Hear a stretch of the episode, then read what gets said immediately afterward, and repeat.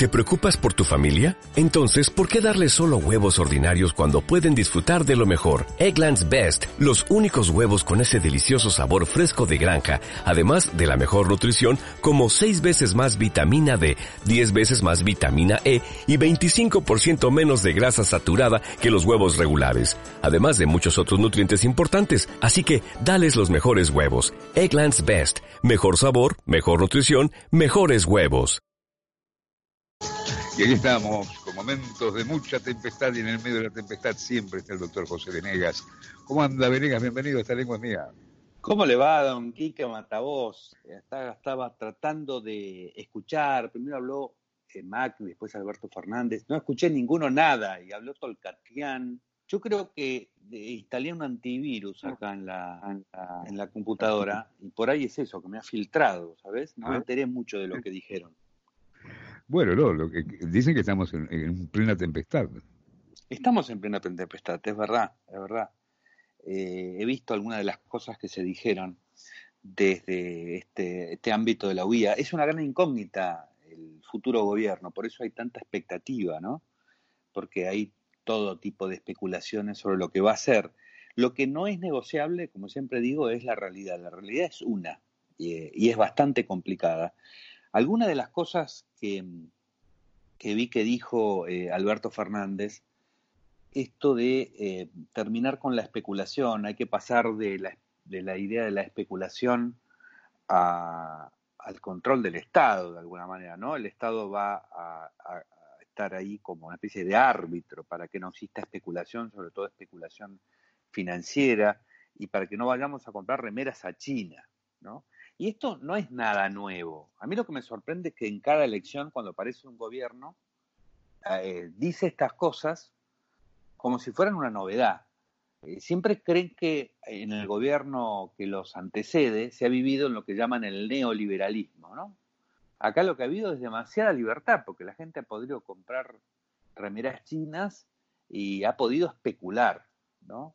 Eh, y la verdad es que no, no han podido. Hace años que no se pueden comprar remeras chinas. Hace años que el consumidor argentino eh, vive aislado.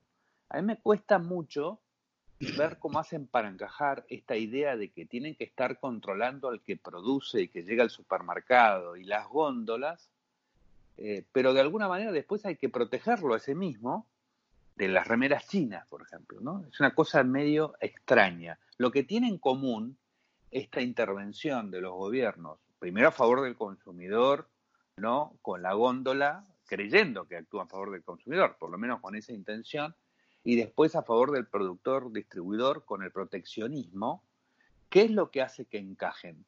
Lo que hace que encajen estas políticas que son contradictorias es que todo lo maneja el Estado.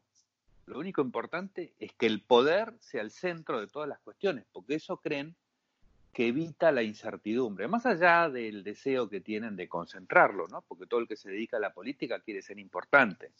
Y, esa es su principal corrupción. No, cuando se llevan los bolsos, eso es después, cuando fracasan, se frustran y dicen, bueno, esto no sirve para nada, voy a ver si saco algún provecho, ¿no? Pero la mayor corrupción que tiene el político es esto de creer que tiene que manejarlo todo, que él es la solución a la incertidumbre y no el trabajo empresario. Son dos concepciones, ¿no? Porque la verdad es que el tipo que pone un capital para producir, ese está especulando, está especulando con la posibilidad de vender, de pagar todos los costos fijos y variables y aún así sacar una ganancia. La especulación es lo primero que tiene que existir en el mundo de riesgo. Así que no hay que combatir la especulación. Tampoco la especulación financiera, sin la especulación financiera no se dedica a financiar al Estado, ¿no? Todo el mundo está haciendo un cálculo de lo que va a pasar en el futuro en base a unos conocimientos y lo que conoce del mercado, y eso es lo que hace que produzcan. La gente sale a trabajar todos los días porque estima que lo que va a recibir de sueldo va a ser mayor que el costo que tiene en ir a trabajar y demás, y el desgaste. Esto es permanente. El reemplazo de la especulación siempre es este, la arbitrariedad estatal, la, arbitrariedad que representa la intervención del gobierno. Yo, como tengo buenas intenciones y tengo el poder en la mano y tengo los patrulleros, voy y los mando cada vez que hay una incertidumbre, le doy la sensación a la gente de que no la hay, porque frente a la incertidumbre lo que opongo es la autoridad, la magia de la autoridad, que me la va a quitar.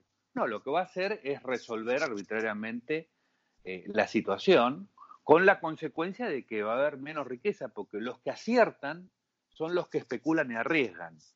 Los otros les hacen correr, los que tienen la autoridad política, les hacen correr los riesgos a los demás y los hacen quebrar. Y ese es el resultado de la Argentina. Y cada gobierno que llega viene con esto de la función central del Estado. Este gobierno que está ahora también vino con la función central del Estado y no la dejó nunca.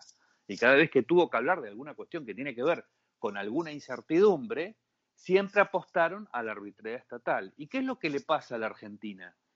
Que ha hecho, ha reducido tanto la posibilidad de la incertidumbre con la autoridad estatal que ha ahogado totalmente a la economía. La tiene aplastada y ahogada.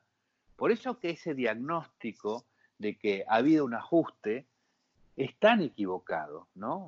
La verdad es que no lo ha habido donde lo tiene que haber. Alberto Fernández dijo, hay gente que quiere, que piensa que tiene que haber eh, un ajuste tal de dejar a 10 o 20 millones de personas tirarlas por la ventana. Ese concepto es tan equivocado como que la gente se está cayendo por la ventana sin que haya habido ningún ajuste. Por el no ajuste es lo que hace que la gente se caiga por la ventana. Porque ajustar querría decir quitar las cosas, quitar las decisiones de esa arbitrariedad, del uso de la fuerza política, y pasarlo a aquellos que especulan, que hacen cálculos y arriesgan. Y a veces les salen bien y a veces les salen mal las cosas, pero están arriesgando lo suyo, por lo tanto ponen la cabeza y hacen todos los esfuerzos para que las cuentas le den, ¿no? Entonces, cuando se produzca ese ajuste, eh, que tiene que haber, que es el ajuste del Estado, lo que va a pasar es que la gente que produce va a ser la que va a estar este, manejando los recursos, por lo tanto va a haber más, y por lo tanto va a haber más sueldos. Y si se deja que la gente compre las remeras en China, los sueldos van a servir para comprar más cosas, no menos. Claro, van a desaparecer los chantas que fabrican la remera por el quíntuple del costo en la Argentina. Pero esta gente que compra las remeras va a tener un ahorro, va a tener plata suficiente para comprar otra cosa y que aparezca algún otro que lo provea. Nadie va a poder importar sin exportar. Nadie va a poder exportar sin importar. Eso que tanto le tenía miedo Moreno, que había hecho esta cosa tan ridícula de que para tener un permiso de importación había que justificar una exportación, ¿no? Es el trueque internacional. Bueno, no funciona como un trueque, así como la economía no funciona como un trueque. Uno no tiene que llevar gallinas para comprar latas de tomates al supermercado. Uno lleva plata que obtuvo como trabajando. Entonces, el que el que importa no es el mismo que el que exporta, pero exporta o importa con los mismos dólares que el otro trajo o se llevó. Es lo mismo, la misma operación es nada más que interviene este, la moneda, ¿no? Pero son dos formas en las que no, parecen, no se parece entender, no parece entenderse que el restablecimiento de la economía consiste ahora básicamente en quitar la plata que se consume al Estado, ¿no? ¿Cuál ajuste puede haber si el Estado necesitó 45 mil millones que ya consumió de los 57 mil que le prestó el Fondo Monetario Internacional se consumió esa cantidad de 45 mil millones de dólares en cuánto? En un año, ¿no? Se los consumió. ¿Cuál es el ajuste que hay? La verdad es que se está endeudando a la gente, a la que se está tirando por la ventana por no ajustar y no permitir que exista actividad económica, y además este, todavía no está pagando el gasto público entero que produce el Estado, porque eso lo va a pagar a través de la deuda. Entonces, es bastante absurdo volver a escuchar las mismas preocupaciones y las mismas cosas, pero sobre todo un gobierno que llega, como el de Alberto Fernández, totalmente atado de manos, porque no tiene nada que repartir, cree que va a ir y va a poder, mediante un aumento de las retenciones, va a obtener mayores recursos para subsistir unos meses, sin entender que de nuevo está quitándole, está tirando por la ventana a todos aquellos que se hubieran visto beneficiados de que esos recursos de las retenciones hubieran ido a los que producen, los que van y compran tractores, compran semillas, contratan gente, o compran heladeras, o compran una camioneta, o se van de vacaciones, o lo que sea, con lo cual la rueda este, sigue girando. Y después, esta cosa de, de Mauricio Macri de intentar decir que está dejando las bases sólidas de una nueva economía, la verdad que eso no responde a ninguna realidad, más que a un relato. O sea, en este sentido también este gobierno termina muy parecido al anterior, tratando de justificar lo que es absolutamente injustificable. Nadie recurre a 57 mil millones de dólares de préstamo del Fondo Monetario después de haber agotado el crédito privado porque esté solucionando las bases de la economía. Sobre todo cuando dijo de entrada que va a ir de a poco, ¿no? O sea, no, justamente no, no se abordó la cuestión. Hoy hay una noticia que a mí me escandalizó mucho, que es esta medida de, establecer indemnizaciones para los funcionarios con los más altos sueldos del Estado, de la Administración Central, ¿no? que dicen que, claro, como han ganado los cargos por concurso, entonces debería indemnizárselos si no se continúa a partir del próximo gobierno, que evidentemente reestructura y arma una administración como cree, cree que tiene que armarla, ¿no? Y no estamos viviendo en el Estado precisamente dedicado a cuidar los derechos de las personas, que es básicamente establecer justicia, ¿no? Administrar justicia, básicamente la, la función que tiene el Estado, sino que cada uno llega y creativamente hace la Secretaría del Pendorcho, la Subsecretaría del Pochoclo. Como no hay nada que no se pueda resolver desde el Estado, cada cosa, cada problema lleva el nombre de una secretaría. Así que hago la Secretaría del Pochoclo y llamo concurso para la Secretaría del Pochoclo. Y viene un señor y se establece ahí. Y después aparece otro gobierno y dice, no, me parece que en vez de fomentar el pochoclo hay que fomentar los palitos de la selva, ¿no? Entonces hay otra secretaría del palito de la selva y al otro señor no se lo pudo echar porque Macri acaba de establecer que hay que indemnizarlo con un sueldo, sueldo de cinco años. O sea, si alguien tiene esta estabilidad hoy y se lo quiere echar del Estado, hay que pagarle los sueldos de cinco años, muchísimo más de lo que se paga en la este, legislación laboral común, ¿no? Entonces, no sé en qué sentido se puede pensar que existe acá, este, o que existen acá, dos visiones de país en pugna, o existe una sola, que es lo que yo digo, ¿no? hay un partido único en la Argentina con dos retóricas. Y hay gente que justifica a unos o justifica a otros. No es que cambian, no cambian de bando, pero cambian de idea. Depende. Si es una medida populista del gobierno que a mí me gusta, yo me callo y no digo nada. Si es una medida populista del gobierno que no me gusta, ahí hablo del populismo. Y al revés, ¿no? Y esto no es que está pasando solamente en la política está pasando en la opinión pública, se ve en las redes, y eso es lo que lo hace este, más complicado. Por eso estamos en este eterno retorno de la frase, ¿no? Como esta frase contra la especulación y demás eh, que dice Alberto Fernández. Aquí estamos con el doctor José Venegas, con esta lengua es mía de hoy como nunca imperdible. Ya volvemos, doctor. Muy bien. A las madres nos tienen muy preocupadas, muy preocupadas el tema de los medios. El tema de los medios que es muy delicado, porque si hay alguien que fue responsable de todo lo que hizo Macri, fueron los medios, que taparon lo que estaba mal y ensalzaban lo que estaba bien. Repetían las, mentiras de Macri, nos insultaban a nosotros, nos degradaban a Cristina, a los que están presos, a los que querían poner presos, hablando disparates de todos nosotros, para que toda la gente creyera que eso era verdad. Desgraciadamente, esos son los medios. Los medios siguen estando. Fernández está nombrando una persona que se llama Claudio Ambrosini, que no es del agrado de miles y miles de personas que me llaman desesperada.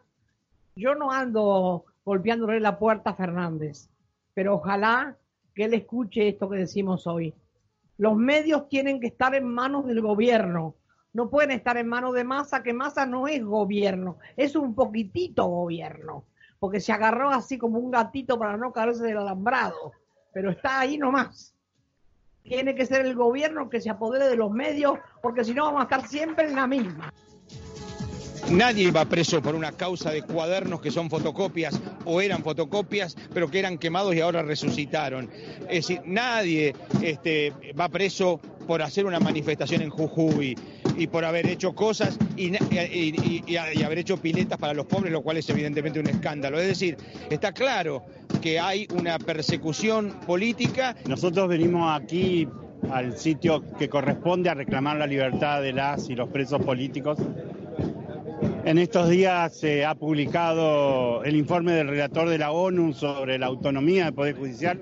Es una denuncia colectiva que nosotros personalmente llevamos a Lima en mayo. Y la consecuencia de ese copamiento del Poder Judicial son los presos políticos. Creo que ambas investigaciones ahora coinciden, convergen y no hay ninguna duda que cada uno de los compañeros presos está preso por una decisión y una causa fraudulenta. Navidad sin presos políticos, libertad a los presos políticos ya, porque nada, no puede haber un gobierno democrático con presos políticos. Este no lo es, podría terminar sus días liberándolo o el próximo podría empezar sus días liberando. Estamos en esta lengua mía con el doctor José Venegas. Bueno, lo que estábamos escuchando, el audio, era de esta marcha organizada para una Navidad sin presos políticos, organizada por Amado Budú, Milagro Sala, Julio De Vido, Roberto Arata y Luis Delía. Y antes, por supuesto, Eve de Bonafini, refiriéndose a tantos como usted, Venegas. Sí, sí esto es lo que defiende el Papa, ¿no? Cuando dice que existe una, una gran eh, vocación por la prisión preventiva para tratar de eh, sacar del juego a determinados líderes políticos, esto que dicen, ¿no? La persecución contra los presos políticos, Navidad sin presos políticos, porque ahora son muy creyentes todos, ¿no?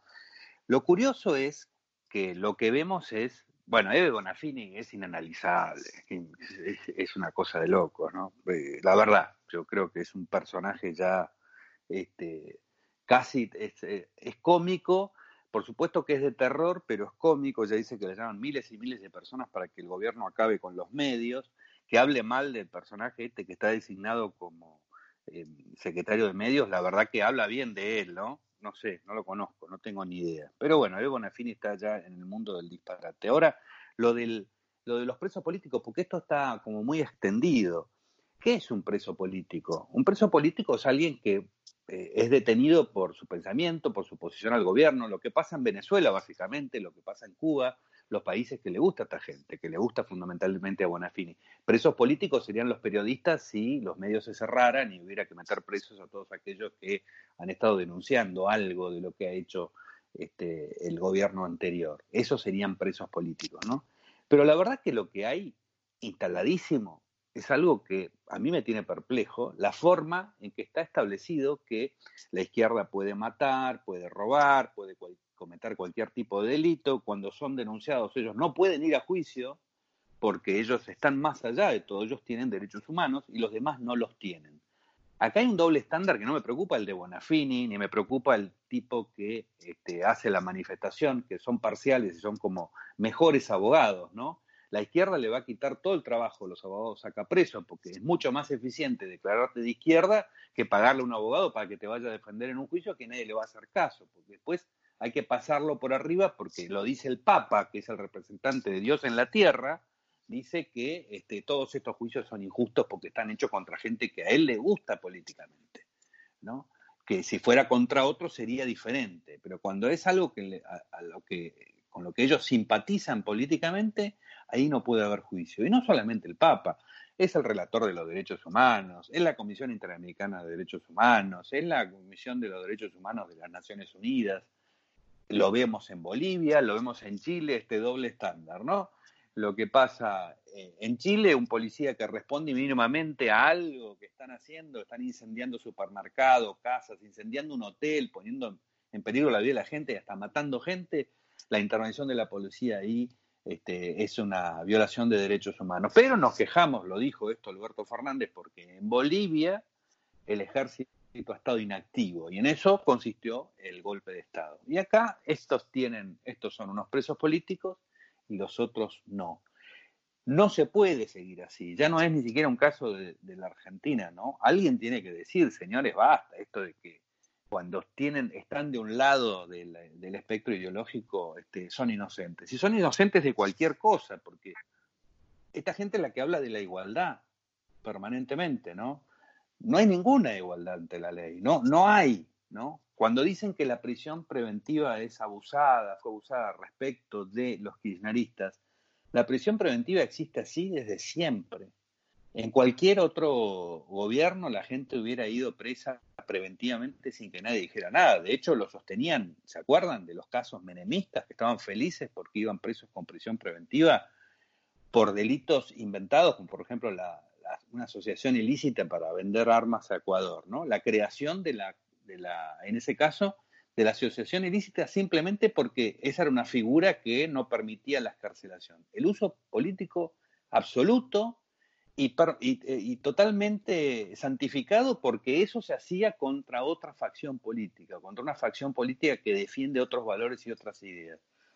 Me parece que alguien tiene que poner un poco el acento de que esto del doble estándar de la izquierda no va más, ¿no? ¿Y qué es lo que están defendiendo? Siguen hablando de eh, la cuestión de las fotocopias, ¿no? En la causa de los cuadernos, no, porque son fotocopias, no son originales, como si estuvieran hablando de, la venta de una casa o un acto de esa naturaleza. Lo que contienen las fotocopias son indicios, un relato, que claro, como no son fotocopias, no podemos saber su autenticidad, no podemos saber si verdaderamente alguien escribió eso. Pero las fotocopias están ratificadas por su autor. No tienen ni pies ni cabeza lo que están cuestionando de las fotocopias, que lo siguen haciendo.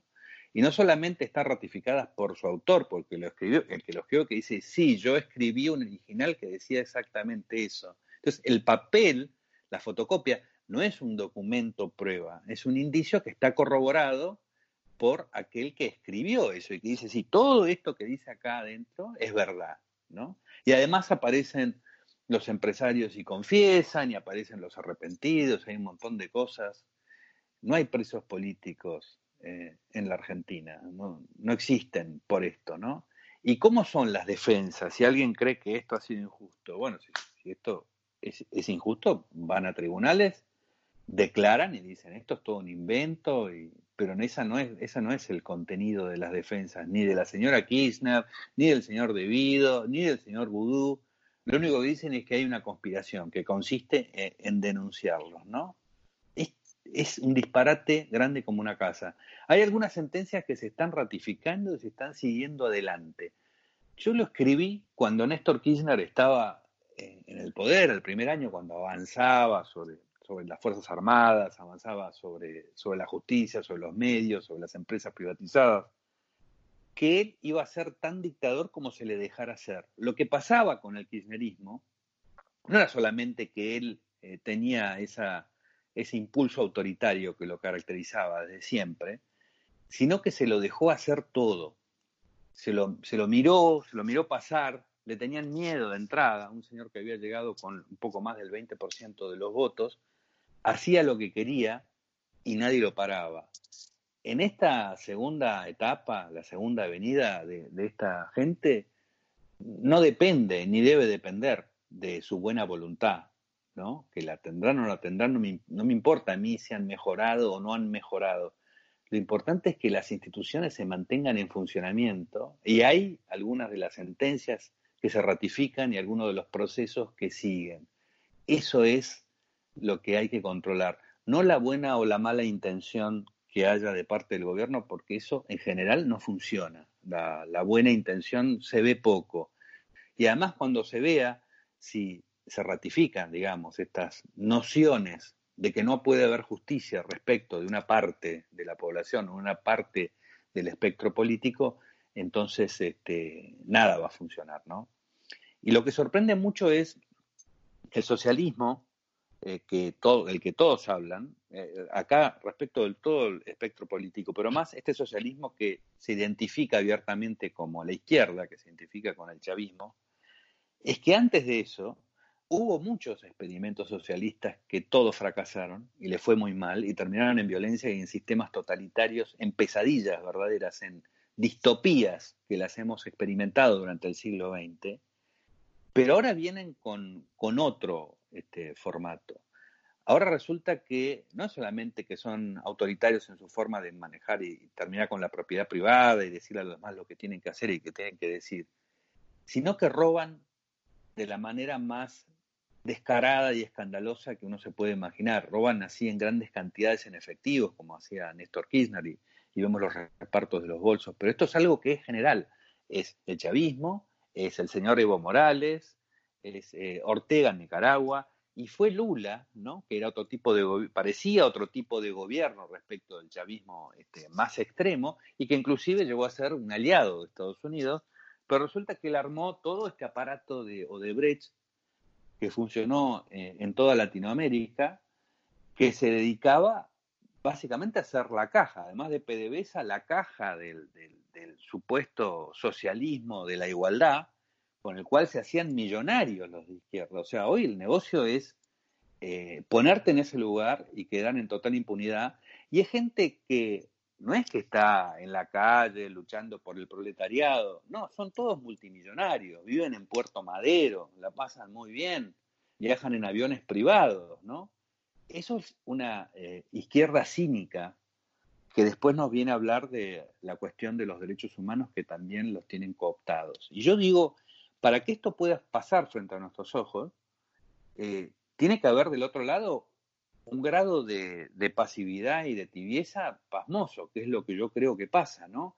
Frente a ese orden que dice, nosotros robamos, nosotros matamos y además somos los santos y somos los que los juzgamos a ustedes por los derechos humanos, lo que tienen enfrente son unos gobiernos que vienen a hablar de la centralidad del Estado, y, etcétera, y vienen a hacer demagogia, y dicen que vienen a hacer gradualismo y que quieren de alguna manera eh, utilizar ese mismo reparto que, se usa en este verdadero sistema feudal que es el nuevo socialismo, ¿no? De gente que es dependiente, que tiene que besar las manos, esos que invita el Papa Francisco a almorzar, mil, eh, almorzado con 1500 pobres, como que los colecciona, ¿no? Y esos pobres hablan de lo bueno que es él y de lo poderoso que es él. Este es el sistema que tienen este, para la generalidad. Y después vienen los otros gobiernos y dicen, no, nosotros queremos ser como ellos, los queremos imitar, queremos llevar adelante el mismo proyecto moral y, mendicante y dependiente, pero por buenas razones y con buenas intenciones. Y esto lo, vimos con claridad en la Argentina, lo, vemos de, de, alguna manera en Colombia con Duque, que tampoco se anima a hacer mucha reforma económica, no se anima a cambiar la economía para que la gente deje de ser dependiente de la dádiva. Esto es lo que no hacen estos gobiernos. Y si no, vemos el ejemplo del otro, el de Piñera, que sí tiene un país que funciona, pero que ante la violencia en la calle ofrece una reforma constitucional para terminar con el sistema que ha hecho que la, digamos, la pobreza en Chile en 10 años se reduzca del 30 al 6%, ¿no? Que esos son los datos este, de la realidad. Entonces, tenemos este orden que dice, hacemos lo que quiera, lo que queremos, y tenemos del otro lado esta nada, que es lo que yo creo que es el, gran desequilibrio. Y yo creo que esta nada empeora a ese orden chavista, que es lo único que existe estructurado, ¿no? Ellos tienen poder, tienen impunidad, hacen lo que quieren, inclusive pueden, manejar este, empresas eh, que sirven solamente para recaudar dinero para fomentar estas, estas rebeliones políticas, ¿no? Y esto sin un equilibrio. Por lo tanto, así como Néstor Kirchner se fue a un extremo, hizo lo que quiso, porque del otro lado lo único que tenía era chupamedias y gente que agachaba la cabeza, eso es lo que está pasando eh, a nivel continental. Por eso no nos podemos asombrar tanto si ahora, después de que los hemos visto, que los hemos descubierto y que sabemos todo lo que hicieron, porque acá no hay ningún secreto, no hay ningún secreto de por qué Vudú está preso, por qué Debido está preso, ¿no? Y no es que yo sea un fanático de la prisión preventiva, a mí la verdad que no me gusta la prisión preventiva porque sí, yo le daría prisión domiciliaria a todo aquel que está procesado por un delito que no es violento, no hay, no, no hay ninguna razón para que esté procesado. Pero lo que quiero decir es el doble estándar, porque si esta gente fuera Menem, estarían pidiendo que esté preso de entrada, como lo estuvo, ¿no? La misma gente que pide una cosa para unos pide otra cosa este, para otros. Y lo que no tenemos eh, es un sistema legal que nos ampare a todos. Por eso después aparece este, Bonafini y no termina más que diciendo lo que es el corolario de todo lo que no se ha hecho, todo lo que no se ha dicho, no se ha defendido como principio, ¿no? El doctor José Venegas, la última pausa y volvemos, Venegas. Muy bien. Y estamos nuevamente con esta lengua mía en el último bloque aquí en Radio Cultura en el 97.9 y tengo declaraciones, doctor Venegas, del presidente electo Alberto Fernández a Radio Colonia, nada menos. ¿eh? Pidió la liberación de los exfuncionarios que continúan detenidos. No tengan duda que están mal detenidos en la mayoría de los casos y se pregunta, ¿por qué el que supuestamente recibió coimas está detenido y el que las pagó no? Ninguno de los dos tiene que estar preso. Lo acaba de decir. Qué curioso eso, ¿no? La, teoría de la igualdad es que ninguno de los dos, ¿no? Él supone que hay un pago de coimas, pero dice que ninguno de los dos tiene que estar preso. Es muy curioso, ¿no? Él no tiene nada que pedir, ¿no? El problema acá no es si él pide que está mal, él no tiene nada que pedir, sino si los jueces le van a hacer caso, ¿no? Porque la petición de libertad se hace en tribunales. Uno va, presenta un escrito y dice, yo no hice esto, yo no generé una eh, empresa paralela para manejar los billetes de la Argentina como vudú, o yo no pagué una coima, es mentira. Lo que dicen los cuadernos es mentira, lo que dicen los empresarios que confesaron es mentira, ¿no? Esa es la defensa que hay que hacer. No que ninguno tiene que ir preso, porque si los dos, uno pagó y otro recibió una coima, entonces este, están en igualdad de condiciones, en todo caso tendrían que estar los dos presos, no sé, ¿no? Pero él dice que eh, por un lado existe eso y por el otro lado lo que no le gusta este, es la solución. Va muy mal Alberto Fernández si para tener espacio político, para hacer alguna reforma económica, le sigue dando manija a esto, que se lo va a comer. Eso es lo que más me preocupa de todo, ¿no? Porque justicia en Argentina es un poco difícil que haya. Pero lo que veo es que este señor está dándole manija a la cuestión del chavismo internacional y se quiere poner en el centro. Él es el defensor de Evo Morales, el defensor de Lula da Silva y demás.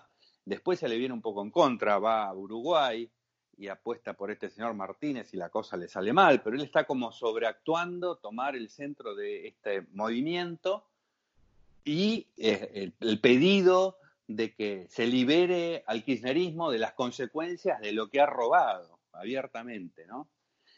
Pero por el otro tiene que llevar adelante unas reformas económicas. Si está haciendo lo primero para este, tener espacio para lo segundo, y se equivoca porque realmente está, me parece a mí, llevando las cosas a un lugar donde no va a tener ninguna capacidad de movimiento, porque después le van a cuestionar cualquier medida de lo que llaman ajuste.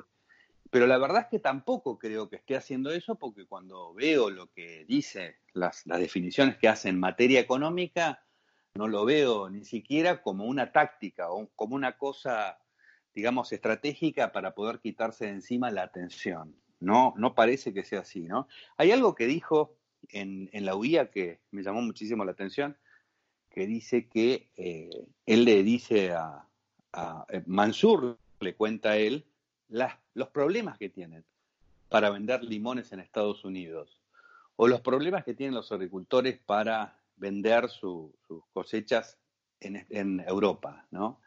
La verdad es que Mansur no vende limones, que yo sepa, salvo que él tenga una finca, la verdad que no tengo ni idea. Pero no es Mansur el vendedor de limones. Son los productores de limones los que tienen problemas para entrar en Estados Unidos y que genera problemas a los consumidores aquí en Estados Unidos. Son carísimos los limones acá en Estados Unidos, ¿no? Como consecuencia este, de esto.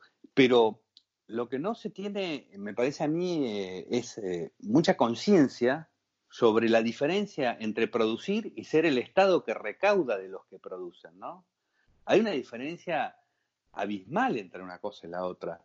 Mansur es el que impide a los limones llegar a Estados Unidos en mejores condiciones porque les cobra impuestos a los productores de, de limones. Mansur es el parásito de los productores de limones, que tienen ese problema y además tienen el problema de las barreras arancelarias o parancelarias que existen eh, en Estados Unidos. Esto es no entender eh, el ABC de cómo funciona eh, una economía, ¿no? Y dice una cosa que me llama mucho la atención, porque dice, esto no es proteccionismo, esto es inteligencia. No es eh, la verdad es que es al revés. Esto es proteccionismo y no es inteligencia. Porque ¿qué, cosa, qué otra cosa es proteccionismo que creer que hay que impedirle a los consumidores llegar a, tener acceso a algo que sea más barato, ¿no? El que compra limones en el supermercado en Tucumán no es tampoco vendedor ni productor de, limones, ¿no? El que, el que está este, decidiendo la compra de una camiseta china porque le parece, porque le resulta más barata, no es productor de camisetas. Ese es el otro, el que está siendo protegido. No es el que pone su capital a riesgo y especula, que es lo que no le gusta a Alberto Fernández, sino que es el que pone el capital y después lo va a ver Alberto Fernández y le dice que no le haga este, correr riesgos. Y lo que hace justamente Alberto Fernández es eliminar la especulación y darle una seguridad política al vendedor de camisetas este, locales, ¿no?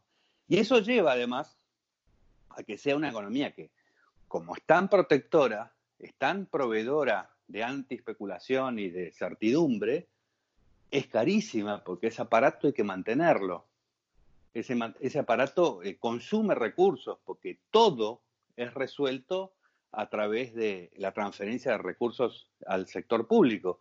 Así que el vendedor de limones está cada vez más hecho pelota y el agricultor, el agricultor también. Es muy curioso que el Estado que se asocia con las retenciones a las exportaciones se esté quejando del proteccionismo europeo, ¿no? Es una enorme contradicción. Pero como digo, en esto mucho no ha cambiado. Los valores respecto los valores económicos, la concepción sobre cuál es la función del Estado y qué es lo que tiene que hacer, incluso la inconsciencia sobre el problema financiero que tiene el Estado argentino. Es enorme el problema financiero que tiene el Estado argentino y aún así, aún cuando está viviendo en gran parte de prestado, lo que realmente está extrayendo por ahora de la gente ya hace que sea este, absolutamente imposible producir en estas condiciones. Y las empresas cierran todos los días, ¿no? No cierran por el proteccionismo europeo ni por el proteccionismo norteamericano. Cierran por los protectores que tienen adentro y lo caro que resulta eh, esta protección. Así que veremos, faltan muy pocos días para que se devenen los misterios de quiénes van a ser los que van a ocupar eh, los ministerios del nuevo gobierno. Hay mucha atención sobre esa cuestión, sobre los nombres. Yo la pondría más en los conceptos equivocados que estamos escuchando eh, del nuevo gobierno, porque además de jugar con la justicia y jugar con las instituciones y demás, eh, la Argentina, como siempre digo, es un Titanic. Entonces pasa a ser un detalle si en la cubierta del Titanic está cantando Bonafini, porque el Titanic se va a pegar una buena piña si no se hace lo que se tiene que hacer. Y eso depende, me parece a mí, de tener unos conceptos un poquito más eh, ajustados en los aspectos económicos, ¿no? Así es, Venegas, y ya casi en el final le digo que Mansuno se dedica a vender limones. Él es dueño desde el año 2014 de la aceitunera Nuset, la más grande de la Argentina, con 600 empleados. No le va mal al gordito. Venegas, lo mejor para este fin de semana. Un abrazo grande, chao, chao. En Sherwin Williams somos tu compa, tu pana, tu socio, pero sobre todo somos tu aliado, con más de 6.000 representantes para atenderte en tu idioma y beneficios para contratistas que encontrarás en aliadopro.com. En Sherwin Williams somos el aliado del PRO.